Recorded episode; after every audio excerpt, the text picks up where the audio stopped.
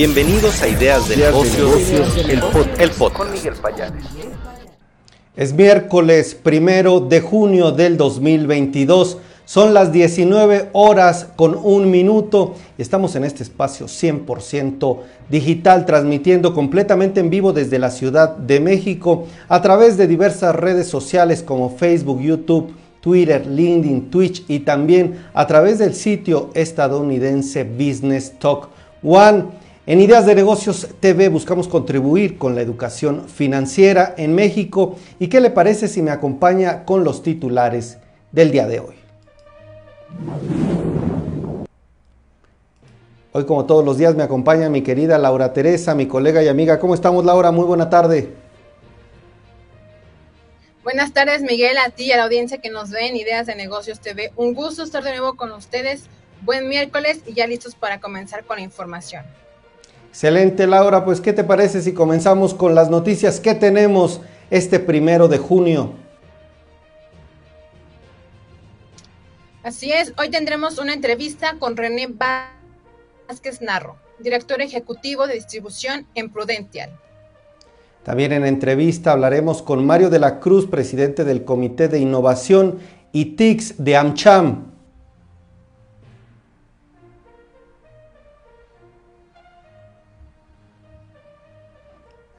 Creo que tenemos temas de conexión con Laura. En la videocolumna, Rosalina Tornel, vicepresidenta de Marketing y General Manager de Gamesa, Quaker y Sonrix, estará dándonos un tema importante y es parte de PepsiCo México. No sé si ya regresamos contigo, Laura. Buena tarde. ¿Me escuchas? Sí, ya, Miguel, perdón. en las noticias. ¿Qué tenemos en las noticias, Laura? Bueno, continúo. Digital, Business, y, Tech School abre nueva sede en México y cierra alianza internacional. México supera la media mundial en comercio electrónico, informa eBay. Cofepris alerta sobre Les Les, un producto engaño que representa un riesgo para la salud. Laura, ¿qué más tenemos? Santander y Harvard Business Publishing convoca 5.000 becas para aprender competencias clave en entornos profesionales. Reconoce Casa Madero, Casa Madero interés, de autoridades, federales, para solucionar Creo que estamos teniendo temitas con, la, con el internet. Disculpe que estamos en vivo, pero bueno, para solucionar, dice Casa Madero, el conflicto del agua en Parras de la Fuente. En las noticias internacionales, ¿qué tenemos, Laura? Mercedes-Benz empieza construcción de un nuevo campus de celdas de batería en Alemania. Perfecto. Y también, por último, tenemos hoy a Marisol Huerta, analista senior del Banco B por Más, que nos trae todos los días el resumen de los mercados. Laura, ¿cómo puede interactuar la audiencia con nosotros? Así es, Miguel, espero que ya me escuchen bien y por favor déjenos sus mensajes con el número 1 si está presente, el número 5 si ya compartieron esta transmisión y el número 10 si está interactuando con nosotros. También durante esta transmisión trataremos de estar leyendo parte de sus comentarios ya que para nosotros es muy importante su opinión. Y también quiero aprovechar para felicitar a nuestra querida colaboradora de Ideas de Negocios TV, quien está cumpliendo años el día de hoy, a Marisol Huerta una de las principales analistas del banco B por Más. Muchísimas gracias, Laura. Un fuerte abrazo a Marisol Huerta, que hoy cumple años. Le mandamos un fuerte abrazo y comenzamos con la información. ISDI Digital Business y Tech School abren una nueva sede en México y están cerrando una alianza importante. Están fortaleciendo su presencia aquí en el país con una nueva sede, el Centro de Aceleración Digital. Esto lo está informando la empresa a través de un comunicado en donde se dan detalles importantes de este nuevo crecimiento. El Centro de Aceleración Digital será un espacio educativo en el cual ISDI impartirá cursos para profesionales y empresas en un negocio digital, marketing digital, en comercio electrónico, en data analytics y también en el metaverso, una escuela que sigue en pleno crecimiento.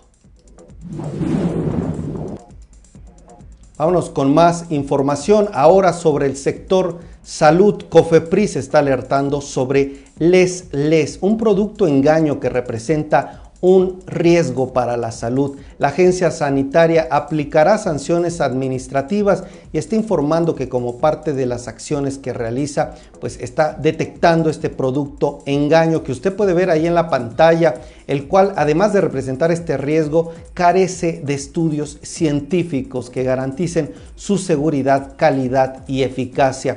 Les Les se promociona como falso suplemento alimenticio al cual se le otorgan de manera indebida propiedades como quemador de grasa, estimulante del metabolismo y adelgazante. Tenga mucho cuidado con este producto. La COFEPRIS está informando pues que es un producto engaño y hay que cuidarnos. Vámonos con más información. Antes, permítanme agradecer a las personas, vemos que están comentando. En un momento más vamos a continuar con sus mensajes. Y bueno, pasando ahora a la información, un tema que ha causado revuelo a nivel nacional es Casa Madero quien está reconociendo ya el interés de autoridades federales para solucionar el conflicto del agua en Parras de la Fuente. La empresa dice que no toma más agua de la que legítimamente le corresponde. Además, reiteró el llamado al gobierno del estado para garantizar la seguridad. La empresa dice que siempre ha sido respetuosa. También agradeció el acercamiento e interés manifestado por las secretarías de Economía, Gobernación y de Seguridad y Protección Ciudadana a nivel federal. También agradeció a Conagua por encontrar una vía de solución a este conflicto. Pues Casa Madero, después de enfrentar una de sus peores crisis recientes en la historia de, de esta empresa, pues está informando que ya ha tenido acercamiento con las autoridades. Vámonos con más información. México supera la media mundial en comercio electrónico y se está proyectando a un mayor comercio transfronterizo de acuerdo con la firma eBay, quien dice que a nivel mundial 4 de cada 10 personas usuarias de Internet realizan al menos una compra a la semana a través de la web. También señala que especialistas dicen que los marketplaces que ofrecen transacciones globales y que permiten la importación y exportación de productos seguirán consolidándose.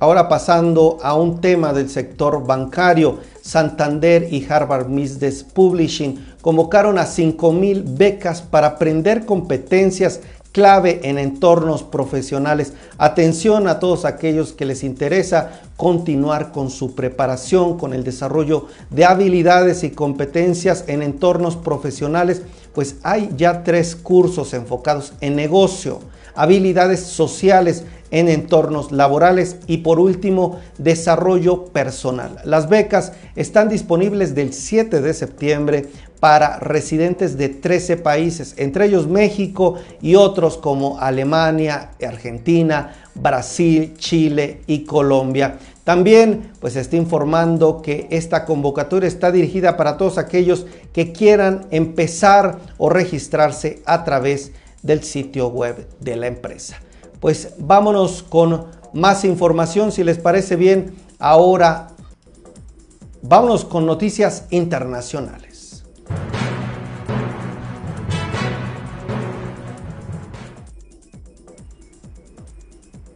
Mercedes-Benz empezó la construcción de un nuevo campus de celdas de batería en Alemania. A través del portal Business Talk One nos comparten la información de que esta automotriz está sentando las bases de este nuevo campus de investigación y desarrollo en Alemania, donde se investigará, diseñará y se comenzará una serie de producción pequeña de celdas de batería a partir del 2023.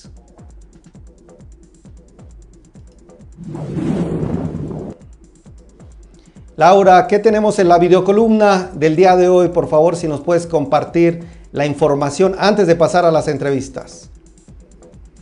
Así es, Miguel. Hoy tendremos una videocolumna con Rosalina Turner, vicepresidenta de Marketing y General Manager de Gamesa, Quaker y Sonrix para México.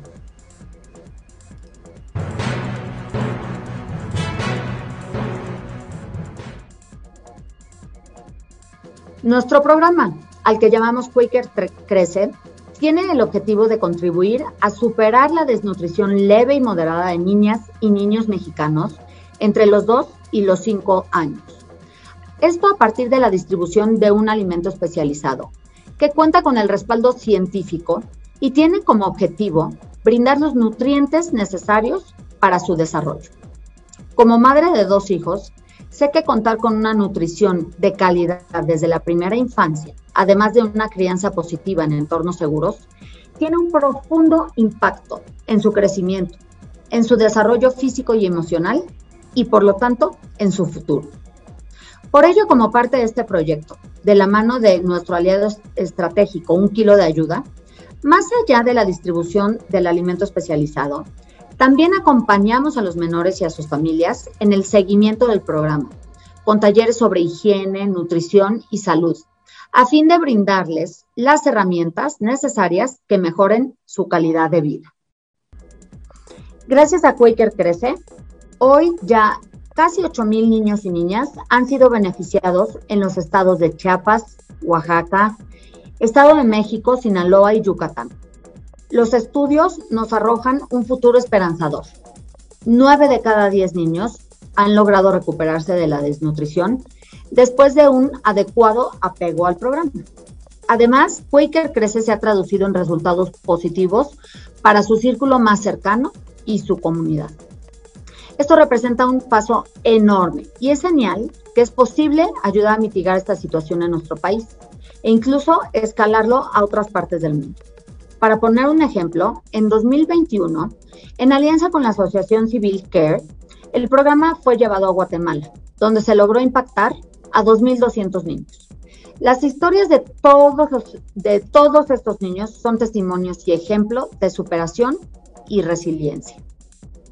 Sabemos que todavía tenemos mucho por hacer, pero nos sentimos orgullosos de tener la posibilidad de aprovechar nuestra escala en colaboración con organizaciones como Un Kilo de Ayuda, para apoyar a miles de niños y a sus familias. Esto es solo un primer paso en un largo viaje para alcanzar la meta que tenemos de hambre cero y así garantizar un futuro más sostenible para todos y todas. Agradecemos a PepsiCo México que nos comparte esta importante información. Ahora sí vamos con la entrevista. ¿Quién nos acompaña el día de hoy, Laura? Así es, vamos con una entrevista con René Vázquez Narro, director ejecutivo de distribución en Prudential, donde hablaremos de las tendencias en seguros de vida.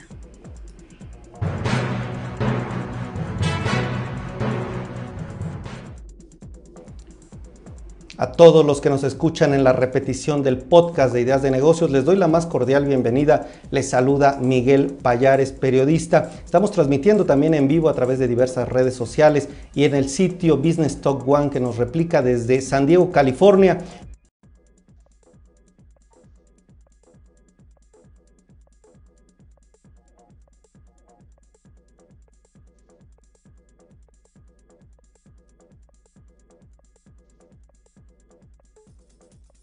Miguel, te escucho perfectamente. Al contrario, muchas gracias a ti por la invitación y, por el espacio. Un verdadero gusto estar contigo y con tu auditorio. Gracias. Perfecto. Pues comenzamos. Al parecer ahí hubo un tema de audio. Les presentaba a René Vázquez Narro, director ejecutivo de distribución en Prudential. ¿Quién es Prudential Seguros México? Bueno, es una compañía que se especializa en seguros de vida. Fue establecida en 2006, ya me corregirá René, y ha tomado relevancia importante en el mercado en últimos años. Hoy hablaremos de las tendencias y bueno, quisiera completar esta información, René. ¿Quiénes son ustedes en el mercado? ¿Qué datos hay al respecto? ¿Qué contexto nos puedes dar sobre la compañía? Miguel, te platico muy brevemente. Espero, el audio está bien, espero que todo esté Sí, está perfecto.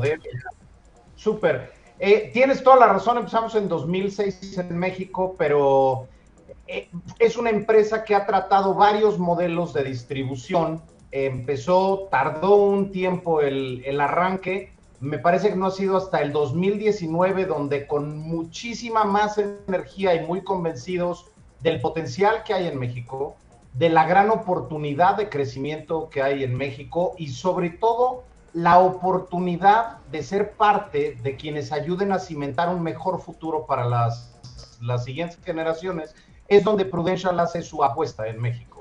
Eh, para darte, hablabas de crecimiento y yo quiero, estamos muy contentos con, con las cifras que tenemos.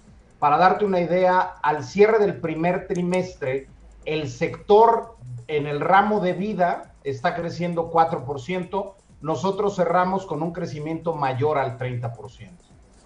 Eh, los años de pandemia han sido años en los que hemos tenido la suerte de crecer rápidamente, de enfocarnos en nuestra misión, que es resolver los retos financieros a los que van a enfrentar nuestros clientes. Y ahora que vemos lo que esperamos, toco madera, lo que esperamos sea el, el final de esta época de pandemia, con nuevos bríos regresamos otra vez a crecer Prudential en México. Perfecto, pues una cifra importante creo que más de siete veces el crecimiento de este ramo de vida. Ustedes lo están eh, pues creciendo más de siete veces crecimiento del sector. Un dato interesante. ¿Cuáles son los principales diferenciadores? Estas áreas clave que ustedes pues hacen un espacio, una brecha frente a otros competidores en el mercado. Yo, yo diría que tenemos una mezcla sumamente simple en, en, en, lo que estamos haciendo y con lo que nos esperamos diferenciar.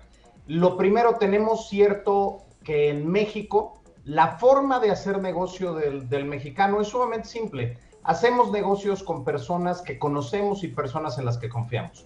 Sobre todo con algo tan importante como es un seguro de vida, que puede irse para la educación de tus hijos, puede irse para el ahorro que tienes de largo plazo, de mediano plazo, puede irse para tu retiro, puede irse para un número de cosas. Entonces, el vehículo a través del cual el mexicano hace esto es el agente de seguros, esa figura tradicional del agente de seguros que llega con nosotros a través de un amigo, de un conocido, de alguien más que nos lo refiere, esa es la figura con la que estamos haciendo negocios. Entonces tratamos de mantener un proceso sumamente cálido, muy enfocado en el cliente. Queremos estar aquí para resolver con mucha claridad la necesidad que tiene el cliente de largo plazo. No estamos aquí a vender por vender, no estamos aquí a, colocar rápidamente el producto que está de moda, estamos aquí para resolver una necesidad. Y me parece que ese foco, tanto en la atracción y el desarrollo de nuestros socios comerciales, como en la atracción de los clientes que tenemos, los asegurados finales, eso nos ha marcado como un diferenciador.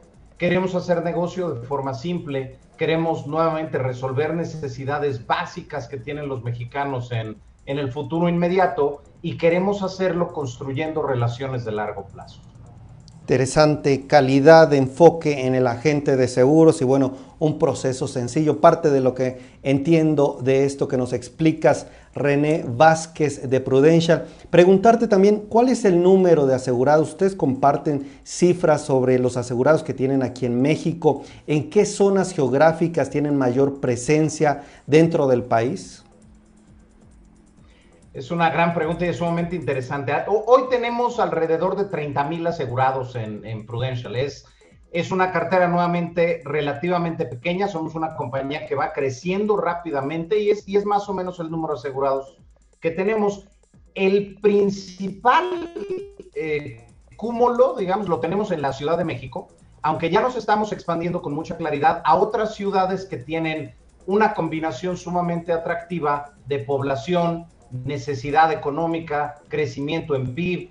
Eh, Monterrey, que es una de las, de las que escuchamos generalmente, Guadalajara, León, Puebla, Querétaro, y tenemos un plan agresivo de expansión, algo que es un hecho innegable en México, es seguimos siendo un país sumamente centralizado, hay muchas cosas en la capital, pero el crecimiento de las ciudades al interior y las necesidades de la población al interior son las mismas. Entonces estamos en medio de un proceso de crecimiento geográfico para poder llegar a más mexicanos y ayudarles a resolver esas necesidades. Excelente, un plan agresivo de expansión, nos dice René Vázquez. Ahora bien, ¿cuáles son las áreas de mayor potencial en donde vislumbra Prudential el crecimiento dentro de nuestro mercado? Miguel, esa es una fantástica pregunta. Yo te diría que tenemos tres grandes preocupaciones en, la cabeza la mayoría de los mexicanos. Eh, a los que no las tienen porque están resueltas, yo les mando un abrazo y una felicitación, pero son preocupaciones que yo tengo, eh, me parece que la mayoría de las personas que conocemos tienen a la mano. La primera es, ¿qué va a pasar con nuestro retiro? Hay, una mezcla explosiva eh, que está adelante de nosotros a unos cuantos años, que es el aumento en la expectativa de vida del mexicano, lo cual quiere decir que ya vamos a crecer 10, 15 años más en la expectativa de vida en el país. Eh, yo espero que mis hijos, la, la generación que me sigue, van a ser generaciones que vivan a los 100 años. Y la generación en la que estamos tú y yo, si nos cuidamos y nos alimentamos bien y seguimos con acceso a medicinas, pues somos una generación que estará viviendo a los 90 años. Nuestro retiro va a empezar a abarcar un periodo mucho más largo y es un periodo en el que querremos gastar dinero, querremos mantener el estilo de vida que tenemos y eso representa un reto para el retiro. Eh, sabemos que hay vehículos como la Fore, sabemos que hay vehículos como una cuenta de, de, cheques donde ahorras dinero, pero necesitas garantizar dos cosas, que tu dinero no pierda valor en el tiempo y que tu dinero siga generando algo de interés. Entonces, ese tema me parece que es sumamente relevante y debería estar en las mesas de conversación de varios. Hay otro tema que es un, un tema de protección natural que tenemos en las familias, es decir, cuando eres cuando eres jefe de familia y sabes que tu familia depende de ti, el que tu, tu sustento económico haga falta en casa, esa es una verdadera tragedia, porque va a querer decir que la generación que sigue de ti, tus hijos, tus familiares, tus hermanos, van a tener que ayudar y perder algo de capital y de lo que estaban ahorrando para el futuro para resolver necesidades inmediatas. Necesidades tan simples como el supermercado, la renta, eh, eh, los gastos de vacaciones, los médicos, lo que tú digas son gastos inmediatos. El tema, el tema de protección es algo que nos debería dar muchísima tranquilidad alrededor de qué pasaría si por algo nosotros, y no estamos, no quiere decir que, muramos necesariamente, es que perdamos nuestra capacidad de generar dinero. Y la tercera preocupación, para mí es algo de, todos los días y creo que para muchos, tiene que ver con la educación vamos entrando prácticamente todos los países eh, muy en sintonía con la globalización y el movimiento mundial a, necesitar conocimientos más especializados, necesitar mayor preparación antes de llegar al mercado laboral. Entonces, la necesidad de dar educación a las generaciones que vienen implican que tenemos que estar ahorrando en este momento. Entonces, yo diría que esas son las tres grandes preocupaciones en la cabeza del, mexicano relacionadas con el ahorro para el futuro y con los seguros de vida retiro, protección natural de las familias y también el tema del ahorro y la globalización. Puntos interesantes que nos comenta René. Preguntarte, en México recientemente se realizó la 31 convención de aseguradores. Se hablaba de una baja penetración todavía en México del tema de los seguros. ¿Qué oportunidad hay? ¿Qué están haciendo ustedes para enfrentar este desafío aquí en el país? Yo creo que hay dos oportunidades muy puntuales y en efecto ahí estuvimos en, la convención de la AMIS con muchos de nuestros colegas y me parece que el tema número uno que necesitamos poner atención en México es necesitamos más agentes que se dediquen a esto. Es, es, un tema curioso, hay una gran necesidad en la población, hay un espacio en blanco listo para, para poder llegar y trabajarlo y tener negocios alrededor de esto y lo que nos hacen falta son agentes. De ahí que, la gran base de la expansión y el principal eh, cimiento en el que estamos construyendo es a través de tener más agentes de seguros y esos agentes a través de los promotores. Entonces me parece un reto para todas las compañías que tenemos el día de hoy es el crecimiento de nuestra base de agentes y la profesionalización del agente de seguros. El número dos me parece que también es un reto conjunto y es el inicio de la exploración de nuevos canales para la distribución de seguros seguros pequeños, seguros simples, seguros que requieren de menos suscripción, pero que nos ayudan de forma inmediata con muchos temas que hoy en día no tenemos en la cabeza. Accidentes personales, eh, productos de salud simples y baratos que nos ayuden con algo indemnizatorio, Eh, hay muchos temas alrededor de los cuales los canales masivos o los canales digitales nos van a estar ayudando mucho. Excelente, quisiera cerrar esta interesante conversación. René Vázquez, el director ejecutivo de distribución en Prudential, ¿qué expectativas tienen para 2022? Ya nos platicabas de un trimestre positivo, pero para este año, ¿cuáles son sus rangos, sus metas, sus objetivos en temas tal vez de personas aseguradas, tal vez en colocación de primas? No sé, algunos indicadores que nos puedas compartir. Nosotros estamos esperando en, en un tema muy simple prácticamente duplicar la base de agentes que tenemos trabajando en México, no solo en el centro de la ciudad, lo hablamos hace un rato, queremos crecer al interior de la República y, no exagero cuando digo queremos ir de punta a punta del país, tanto tenemos intención de estar en Mérida como tenemos intención de estar en Tijuana. Entonces yo te diría que vamos a duplicar nuestra base de agentes y vamos a crecer más del 30% en el número de asegurados que tenemos hoy en día. Para nosotros, la oportunidad está ahí. Eh, contrario a lo que a veces sentimos eh, muchos, creemos que la perspectiva para crecer en el país es única. El momento es bueno como ningún otro para poder hacer negocios, sobre todo ayudando a mejorar el futuro de las familias en México. René, muchísimas gracias por esta conversación. Creo que ha sido eh, muy, explícita, con muchos datos. Creo que nos das una perspectiva interesante, no solo de lo que están haciendo en Prudential, cómo están logrando estos crecimientos, sino también esta visión del sector que nos ayuda mucho para ir conceptualizando, estructurando y cómo ver a esta industria tan importante de los seguros y cómo verlos ustedes dentro de ella. Te agradezco muchísimo, te espero pronto aquí en Ideas de Negocios TV y que tengas muy buena tarde, René. Miguel, muchísimas gracias por la invitación y espero que estemos en contacto próximamente. Que pases muy buena tarde. Fuerte abrazo. Interesante esta conversación. ¿Qué te parece? Laura, ¿quién está en las redes sociales comentando? Agradecemos sus comentarios a quien está interactuando con nosotros. Lenia, Josefina, Marcela Garfias, eh, Gloria, Marta, Connie Villeda, Mariel Medina, Mario Esparza y Rubén Flores, quien nos está quien nos está mandando saludos y diciendo que está interactuando con nosotros. Muchísimas gracias a todos por sus interacciones y también por favor comenten qué piensan de esa información y sigan aquí escribiéndonos si están aquí presentes. Perfecto, pues ahora tenemos a uno de los principales directivos en México. En entrevista se trata, bueno, ¿qué les parece si pasamos con la entrevista y en un momento más se los presento?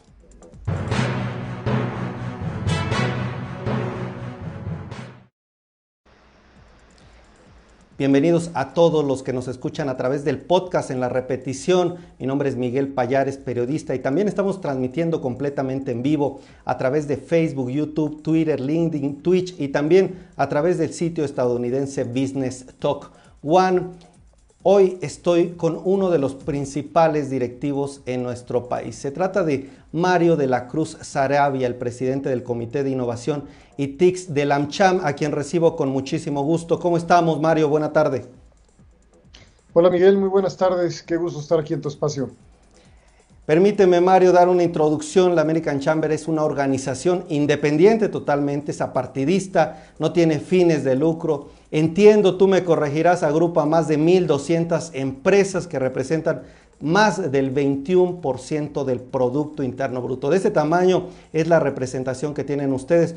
Representan también el 20% de la inversión privada aquí en el país y cerca de 8 millones de empleos. Una huella importante, una representación importante. Hoy vamos a hablar de la ciberseguridad, de la brecha también en este tema digital. Y entiendo también, Mario, que tú además de ser presidente del Comité de Innovación, también participas dentro de la empresa Cisco como directivo dentro de esta importante firma. Pues te agradezco estar aquí.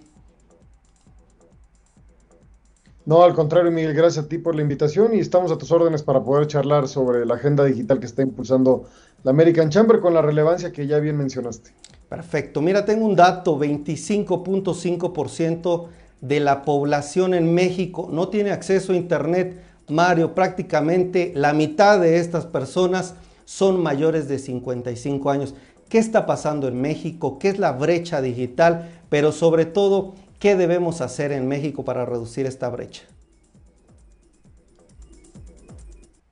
Sí, este es uno de los retos más importantes que existe, no solamente en México, Miguel, te diría que en Latinoamérica y a nivel global. Eh, desafortunadamente todavía en México los datos son ligeramente superiores al promedio mundial, donde en México un poco más de dos terceras partes de la población ya tienen conectividad a Internet, pero todavía hay un pedazo de la población importante que no la tiene, ¿no? Eh, por distintas razones, te diría que hay, hay dos retos principales. Uno, el de la conectividad en términos de la infraestructura que tiene que llegar a todas las comunidades, pero también hay un... Este tipo de acciones allá en Estados Unidos, dentro de México, ¿cuál sería el papel de este importante sector?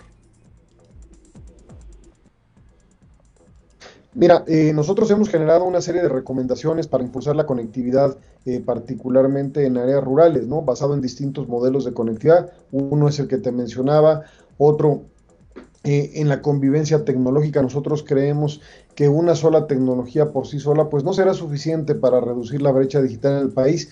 Necesitamos la combinación, de, diría, de al menos tres tecnologías.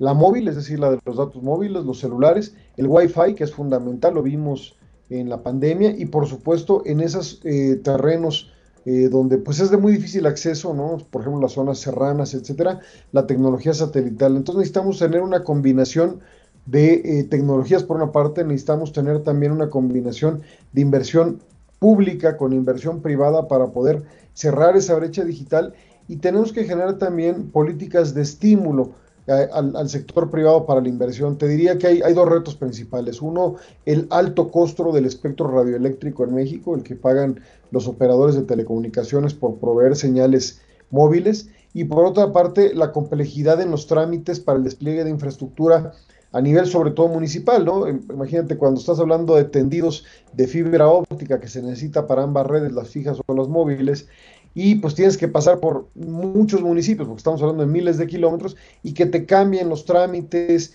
de un municipio a otro, que no se te den las facilidades, pues eso obstaculiza sin duda el despliegue de infraestructura. Interesante estos dos puntos que creo los tienen muy claro, el alto costo del espectro radioeléctrico y la complejidad de los trámites, pues creo que son temas muy puntuales que ya los tienen identificados. Bueno, ahora pasando dentro de todo este tema digital, hay otro reto, la ciberseguridad. Diferentes estudios cada vez muestran más que es un problema creciente, no solo en México, también en América Latina. ¿En dónde están las prioridades de la ANCHAM dentro de este tema? ¿Qué se está haciendo al respecto? Sí, este es un tema que nos parece muy importante, Miguel, por varias razones. Primero, si queremos que la economía digital florezca y además ya prácticamente, pues algo que vimos es que hubo un salto digital muy importante a partir de la pandemia, una adopción fundamental. Necesitamos generar confianza a los usuarios para que puedan utilizar Internet con de una manera segura. Eh, de ahí que nosotros como entidad que pueda coordinar el tema de ciberseguridad en México, como existe en otros países como Francia o como Alemania, que exista además de la legislación que te mencionaba yo hace un momento y la tipificación de delitos cibernéticos, necesitamos también crear eh, fiscalías especializadas en este tipo de delitos para que los jueces sepan cómo resolver esto, que además pues es algo relativamente nuevo, ¿no? Y por supuesto necesitamos también información, necesitamos ser transparentes y difundir la información sobre riesgos y sobre ataques cibernéticos. ¿no? Estos son algunos de los temas en los cuales estamos trabajando como American Chamber, Miguel, estamos dialogando con las autoridades tanto del Poder Ejecutivo como del Legislativo, eh, informándoles, bueno, de lo que consideramos que eh, se debe de hacer para avanzar en este importante tema. Interesante, y tocas un punto del cual también quería hablar, bueno, ya no lo adelantas, el Telecán, esta cooperación que debe haber. Yo solo para actualizarme un poco, cuáles son los trabajos que se está haciendo en este tratado importante. Bueno, ahora el TEMEC a mí me tocó cubrir en Ottawa y aquí en México un poco de las negociaciones que hubo entre estos gobiernos, México, Estados Unidos y Canadá. ¿En qué están en este momento, Mario? ¿Qué están viendo de avance dentro de este proceso? Bueno, seguramente nos tocó coincidir ahí en alguna de estas mesas de negociación por ahí, Miguel. Nosotros estuvimos apoyando tanto al sector de telecomunicaciones como al de comercio digital. Eh, mira, la verdad, como decía yo hace un momento, el capítulo 19 de comercio digital es una gran innovación. ¿Por qué es una gran innovación? Primero porque este tema cuando se negoció el NAFTA no existía, ¿no? Y se reconoce en el nuevo tratado la existencia de un comercio digital donde están eh, fluyendo no solamente solamente materiales a través del comercio electrónico, que se ha vuelto un tema fundamental, sino también una serie de servicios digitales, datos que van y vienen eh, de México hacia el extranjero y particularmente hacia Estados Unidos y Canadá y viceversa, que son parte de este flujo eh, tan importante en materia de comercio digital. Y te diría que estamos, estamos avanzando afortunadamente, ¿no? Uno de los temas es el libre flujo de datos, es un tema esencial para el crecimiento del comercio digital, el uso de servicios en la nube, que la verdad, eh, Miguel, es un aspecto muy importante porque democratizan el acceso a muchos servicios en materia de digital, como pueden ser temas de paquetería, eh, eh, como ya la conocemos, temas de seguridad digital, etcétera. y que la verdad es que el, el, Tratado de Libre Comercio habilita a través de este capítulo todos estos servicios y como decía también, muy importante, reconoce la importancia de la ciberseguridad, ¿no? Como una, una parte fundamental para que esto florezca como debe de ser. Mario de la Cruz, presidente del Comité de Innovación y TICS de AmCham, ¿me podrías dar un mensaje final? Eh, hay muchas necesidades, hay retos importantes en el tema de brecha digital, en el tema de ciberseguridad. ¿Cuál sería tu mensaje para pues, estas dos esferas, México, Estados Unidos, para seguir trabajando, para seguir innovando, para seguir construyendo? ¿Cuál sería tu visión al respecto? Mira, un mensaje importante que hemos visto, ah, regresando al tema de ciberseguridad, el tema digital, Miguel, es que las pequeñas y medianas empresas son las más atacadas y las que más vulnerables son, eh, o por desconocimiento o por falta de capacidad de inversión en sistemas de seguridad. Nosotros en AmCham hemos desarrollado un, toolkit para pequeñas y medianas empresas donde tenemos recomendaciones en materia digital, donde tenemos recomendaciones en materia de ciberseguridad que están disponibles en nuestro sitio y que ponemos obviamente pues no solamente a la disposición de nuestros socios, sino de todas las pequeñas y medianas empresas de México. ¿no? Eh, nos parece que por ahí el, el tema digital se tiene que reconocer como una prioridad. Yo creo que el tema, como decías al principio, despliegue de infraestructura para la conectividad, tiene que tener la misma importancia como hoy la tienen proyectos como pueden ser el aeropuerto, la refinería o, el tren Maya o el transísmico. ¿no? Yo creo que la conectividad digital en México tiene que tener esa importancia política y presupuestal para que podamos reducir esta brecha digital y que todos los mexicanos puedan tener acceso a los beneficios de la economía digital. Interesante esta visión, me dejas pensando, pues hay que ponerlo en la agenda, es necesario visualizarlo de esta misma magnitud como se ve en otros proyectos. Te agradezco, te agradezco muchísimo Mario de la Cruz, presidente del Comité de Investigación y TICS de AmCham, por esta interesante plática. Te espero pronto aquí en Ideas de Negocios TV. Te mando un fuerte abrazo y gracias por tu tiempo. Será un gusto, Miguel, y te agradezco a ti el interés por nuestros temas. Un fuerte abrazo y nos vemos muy pronto. Fuerte abrazo. Interesantes conversaciones las del día de hoy. También quienes nos están saludando, Laura, en redes sociales y con quién nos vamos, el Banco ve por más. Así es, nos está saludando Fernanda, Mariel Medina, Susana Ideas, que nos está mandando saludos y vamos con el resumen de mercados con Marisol Huerta, analista del Banco B por más.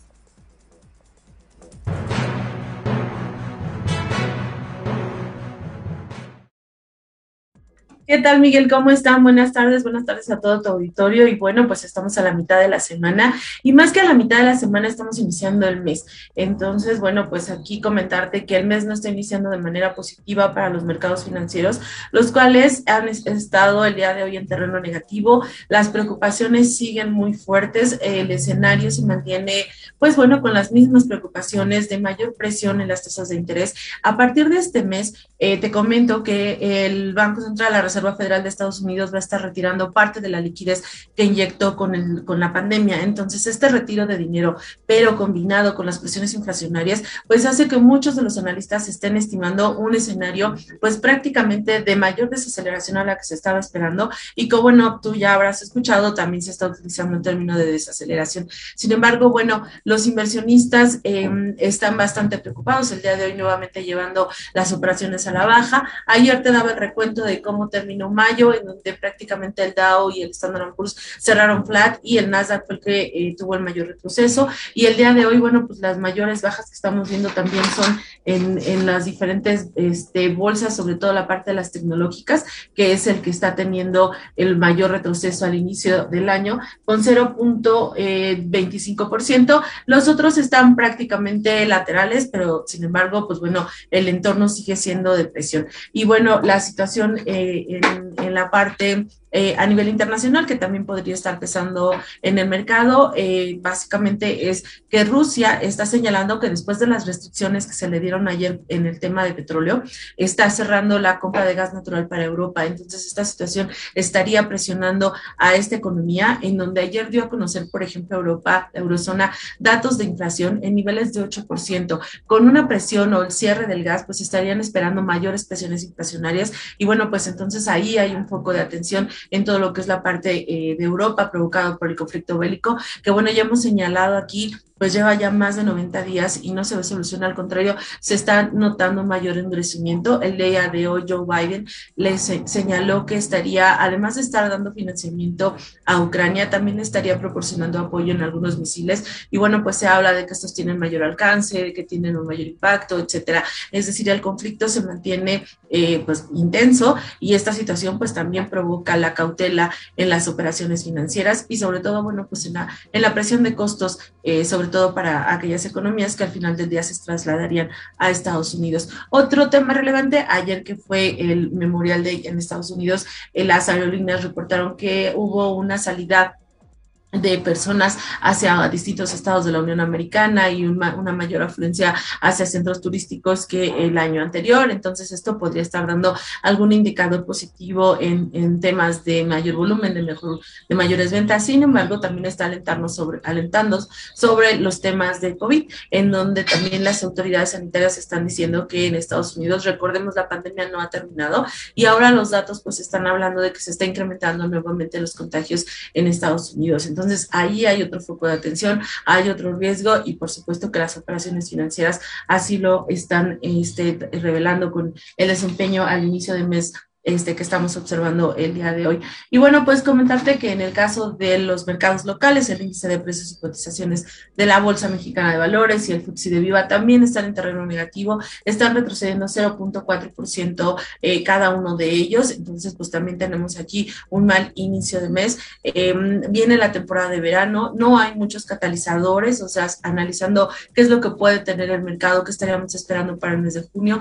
Bueno, son las dos juntas, tanto en Estados Unidos eh, donde se espera un incremento de 50 puntos base por parte de la Reserva Federal. En México también estaríamos esperando la Junta de la de Banco de México, en donde también se están esperando incrementos de tasas. Es decir, esto con el fin de tener un mayor control inflacionario y eso sería el tema relevante para a lo largo del mes, además de lo que ya te mencionaba, que bueno, pues está dando el retiro de mayores recursos en la economía americana y esto va a estar presionando pues básicamente a la población que se acostumbró a tener dinero extra y ahora lo va a tener que, no va a tener que estar y, y esta situación es el que se forma complicado. Y bueno, pues en la cuestión del tipo de cambio, comentarte que este está en niveles de 19.67, ligeramente presionado eh, con respecto al movimiento de, la sesión anterior. Aquí estamos viendo pues un tipo de cambio fuerte, un peso eh, frente al dólar que, que, se ubica por debajo de los 20 pesos. Entonces esto, eh, como hemos visto, pues tiene el fortalecimiento de los precios del petróleo, de las reservas como un elemento relevante.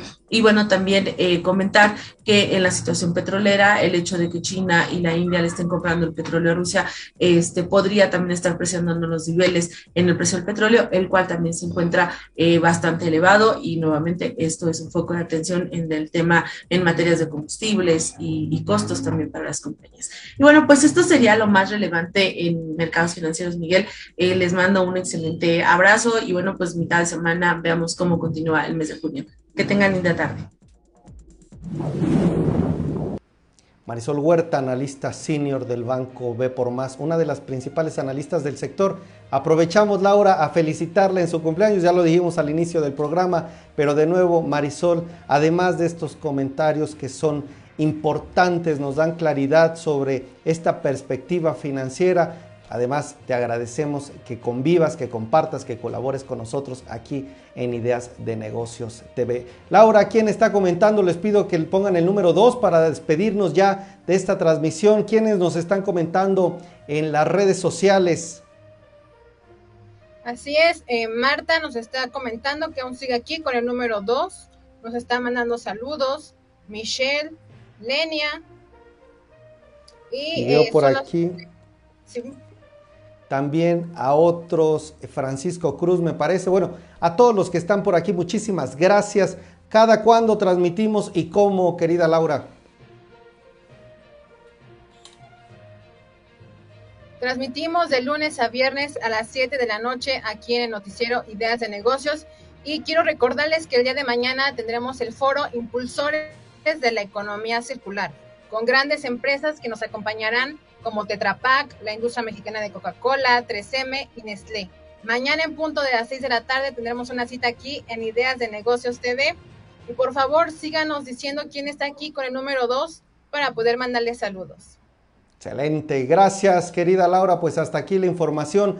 Veo a Mariel Medina, Rubén, Gloria Gómez, Josefina, Michelle, Lenia, a todos ustedes, muchísimas gracias por toda su interacción, por sus comentarios. Les mando un fuerte abrazo. Si Dios quiere, nos vemos mañana con, en el foro 6 de la tarde y 7 de la tarde, este espacio informativo Ideas de Negocios TV. Cuídense y nos vemos mañana con más y muchas más ideas de negocios.